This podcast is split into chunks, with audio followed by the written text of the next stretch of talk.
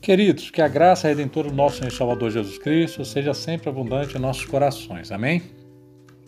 Hoje, Deus está nos dando a oportunidade de, juntos com a igreja, estarmos estudando o livro de Atos dos Apóstolos.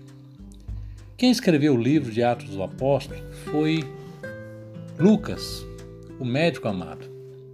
Após 30 anos passados da ascensão de Jesus aos céus, ele dá continuidade a essa história que ele começou a escrever através do Evangelho de Lucas, onde no Evangelho ele relata a história de Jesus Cristo.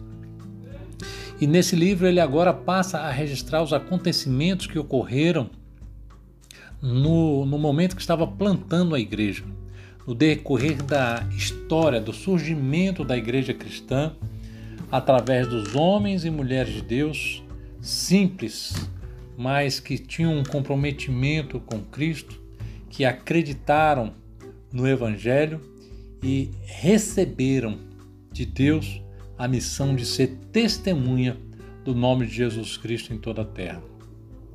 O livro de Atos ele faz um relato fiel do que aconteceu no momento em que eles viram Jesus Cristo subir aos céus é, fala da promessa que eles receberam da volta de Jesus Cristo para da mesma forma que eles viram Jesus Cristo subir, eles também veriam, nós veríamos Jesus Cristo retornar para buscar todos aqueles crentes, aqueles que se prepararam para se encontrar com Cristo.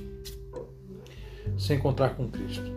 Ele também relata sobre o começo da expansão da igreja do Senhor, que com poucos discípulos começaram na cidade de Jerusalém, se espalhando por todo o Império Romano.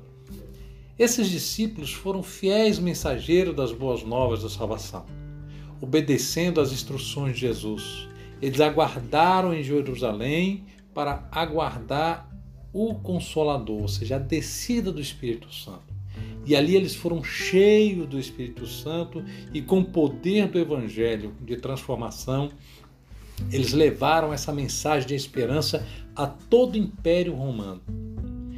Este primeiro capítulo ele nos mostra sobre a escolha de um novo apóstolo para substituir Judas, que traiu Jesus, fazendo entre eles a escolha de um homem que fosse sério, que esteve com Jesus desde o princípio, desde quando Jesus Cristo foi batizado lá em João, até a ascensão de Jesus Cristo nos céus e escolheu entre eles dois homens e pediu a Deus a orientação de quem seria substituto de Judas.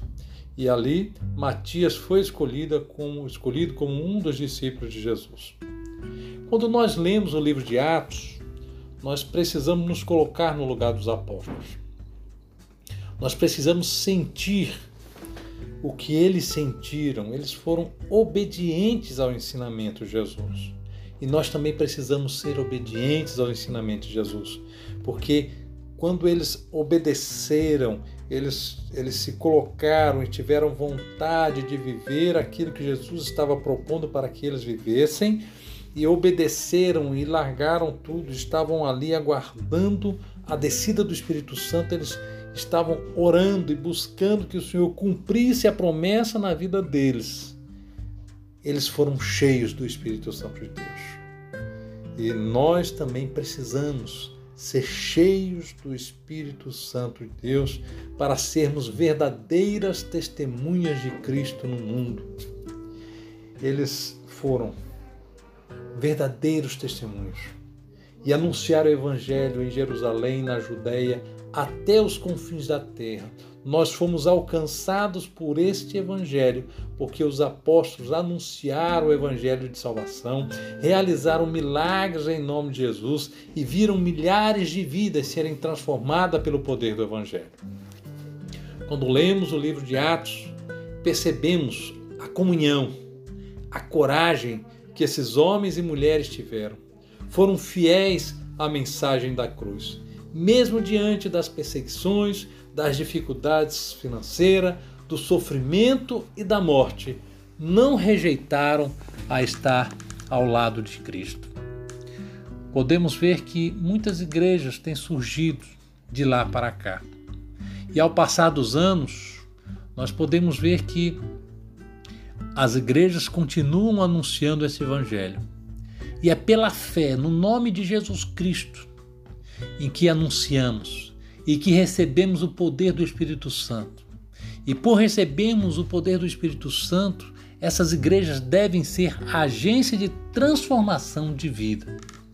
No momento em que enfrentamos problemas, no momentos que, que inventamos dificuldades, nós podemos buscar na experiência vivida por esses homens de Deus, registrado na Bíblia, e buscar através da vida deles e do exemplo deles o que podemos fazer para encontrar a solução para esses problemas quando estabelecemos critérios baseados nas experiências vividas por esses homens e mulheres que dedicaram suas vidas na obra de Deus, nós teremos respostas de Cristo. Nós teremos resposta para os nossos anseios, para os nossos problemas.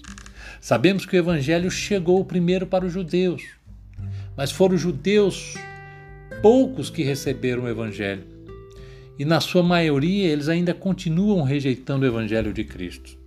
Nós, gentios, recebemos, recebemos a Jesus Cristo, recebemos a salvação pela graça de Deus que nos alcançou. Por isso, não podemos desprezar a graça de Deus em nossas vidas.